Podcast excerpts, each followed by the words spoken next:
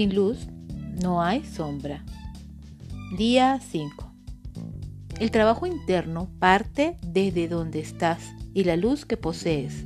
Por lo tanto, ver aquellas cosas que están en tu inconsciente y que se manifiestan como temores e inseguridades proyectadas, al aceptarlas, te iluminan más.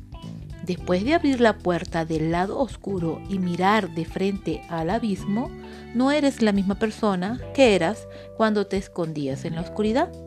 Lo paradójico es que eso que tenías tanto miedo de ver a los ojos, ese monstruo al que le diste forma, color y hasta personalidad, cuando lo miras directamente es solo una densa capa de humo que te impedía ver tu reflejo.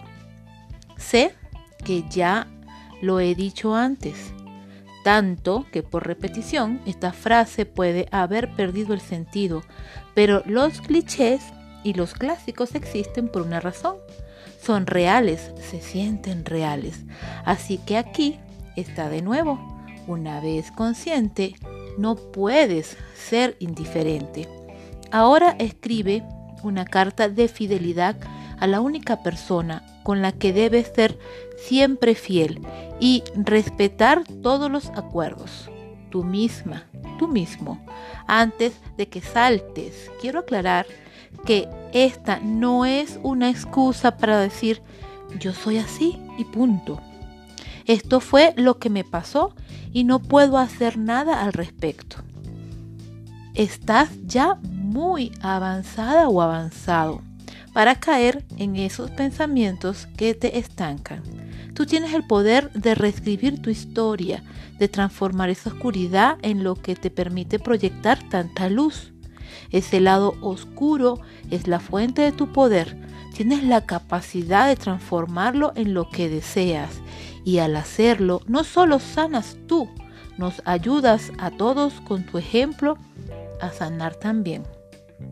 Esta es una carta de compromiso a respetar tu esencia, a elegir lo que te provee bienestar, a dar desde un lugar de dignidad, a entregarte sin agendas, a abrir tu corazón no solo para dar, sino para recibir amor, a actuar desde el merecimiento y a confiar en que todo lo que el universo, lo que consideres superior a ti, la divinidad, tiene disponible, está ya dentro de ti, solo tienes que reconocerlo.